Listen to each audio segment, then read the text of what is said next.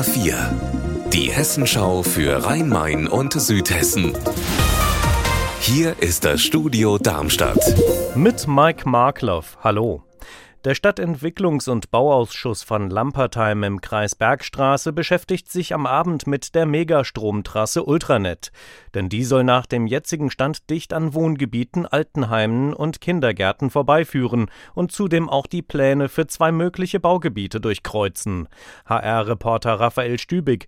Lampertheim will daher gegen das Vorhaben klagen. Aber ist der geplante Trassenverlauf denn überhaupt schon in Stein gemeißelt?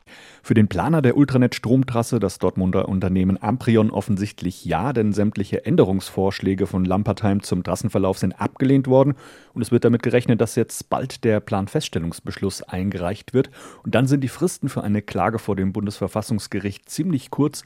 Deshalb bereitet man in Lampertheim jetzt alles minutiös vor, damit man für den Tag X dann gewappnet ist. Ein etwa 100 Meter langes Schiff steckt seit gestern Abend 18 Uhr zwischen den Ufern des Neckars im baden-württembergischen Eberbach fest. Und das hat auch Auswirkungen auf Südhessen, denn der Fluss ist laut Polizei derzeit nicht passierbar. Der Schifffahrtsverkehr ist zwischen den Schleusen Rockenau im Rhein-Neckar-Kreis und Hirschhorn im Kreis Bergstraße gesperrt. Die Bergungsversuche gestern Abend verliefen zunächst erfolglos. Sie werden seit heute Morgen fortgesetzt. Wann der Neckar wieder passierbar ist, ist derzeit unklar. Durch die schöne Natur wandern, sich nicht verlaufen und das ohne eine einzige sichtbare Markierung am Wegesrand. Das verspricht der erste digitale Wanderweg im Geo-Naturpark Bergstraße Odenwald, der heute in Lautertal eingeweiht wird. Meine Kollegin Anna Vogel hat sich erkundigt, was zeichnet den digitalen Wanderweg in Lautertal aus?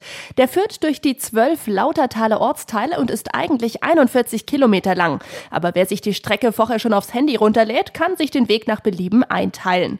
Denn am Höhenprofil kann man auch schon vorher sehen, wo es richtig anstrengend wird. Und man sieht immer, wo auf der Strecke man steht. Das hilft auch dabei, den ein oder anderen schönen Fernblick benennen und auch wiederfinden zu können. Unser Wetter in Rhein-Main und Südhessen. Es ist heute eher wolkig denn sonnig. Derzeit ist es aber meist trocken, bei Werten um 7 Grad in Frankfurt-Bergersheim.